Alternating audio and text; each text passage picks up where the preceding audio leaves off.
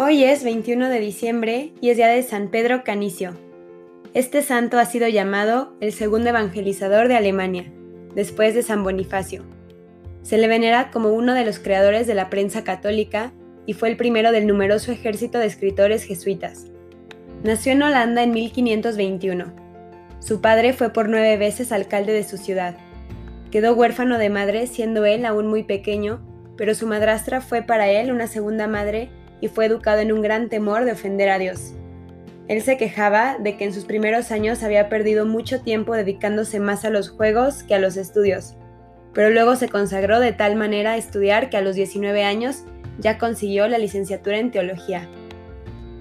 Para complacer a su padre se dedicó a especializarse en abogacía, pero luego de hacer unos ejercicios espirituales con el padre Fabro, que era compañero de San Ignacio, se entusiasmó por la vida religiosa hizo votos o juramento de permanecer siempre casto y prometió a Dios hacerse jesuita.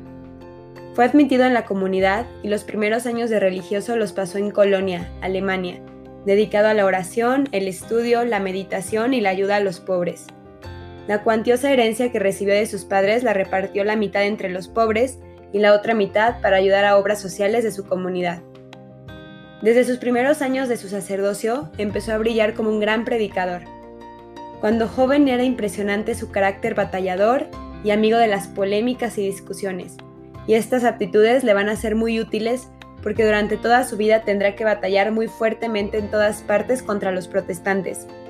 Siempre fue muy caritativo y amable con las personas que le discutían, pero tremendo e incisivo contra los errores de los protestantes. Tanto que estos haciendo alusión a su apellido lo llamaban el can que defiende a los católicos. Decía a sus sacerdotes, no hieran, no humillen, pero defiendan la religión con toda su alma. San Pedro Canicio tenía una especial cualidad para resumir las enseñanzas de todos los grandes teólogos y presentarlas de manera sencilla para que las entendiera el pueblo. Y así logró redactar dos catecismos, uno resumido y otro explicado. Estos dos libros fueron traducidos a 24 idiomas en la vida del autor y en Alemania se propagaron por centenares de miles, San Ignacio y el sumo pontífice, aprovechando sus enormes cualidades como predicador y defensor de la Iglesia contra los protestantes, le encargaron muchísimas labores de apostolado. Como superior provincial de los jesuitas en Alemania, recorrió a pie y a caballo 10.000 kilómetros predicando, enseñando catecismo, propagando buenos libros y defendiendo la religión. En los 30 años de su incansable labor de misionero, recorrió 30.000 kilómetros por Alemania, Austria, Holanda e Italia Parecía incansable. A quien le recomendaba descansar un poco le respondía, descansaremos en el cielo. Por muchas ciudades de Alemania fue fundando colegios católicos para formar religiosamente a los alumnos. A la Universidad Católica la transformó y le dio gran prestigio, y ayudó a fundar numerosos seminarios para la formación de los futuros sacerdotes.